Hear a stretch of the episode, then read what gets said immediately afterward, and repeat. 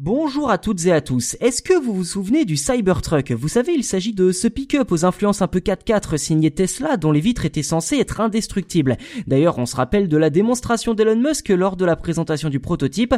Le patron de la marque avait lancé une boule de pétanque qui avait littéralement explosé la vitre, mettant à mal sa promesse de vitre incassable. Et eh bien malgré cela, les derniers chiffres indiquent que le Cybertruck aurait déjà conquis plus d'un million de personnes.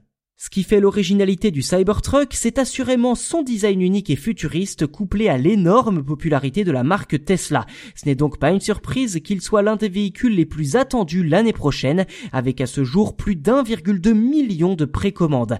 Et avant même sa mise sur le marché, le pick-up électrique a déjà rapporté 79 milliards de dollars de recettes à Tesla. Si l'on regarde dans le détail, c'est le modèle haut de gamme Dual Motor qui a été le plus plébiscité avec quasiment la moitié des réservation à lui tout seul. La version inférieure, le single motor, est en revanche loin derrière et représente moins de 10% des réservations, le reste étant à mettre au crédit de la triple motorisation. Malgré ses bons chiffres, Tesla se montre particulièrement prudent. Son PDG Elon Musk craint en effet que son pick-up soit un échec commercial, ce qui semble tout de même aux antipodes de la réalité à ce jour. Preuve en est que la liste d'attente pour obtenir un Cybertruck s'allonge de jour en jour, si bien que les derniers arrivés pourraient même attendre plusieurs années avant de recevoir le leur.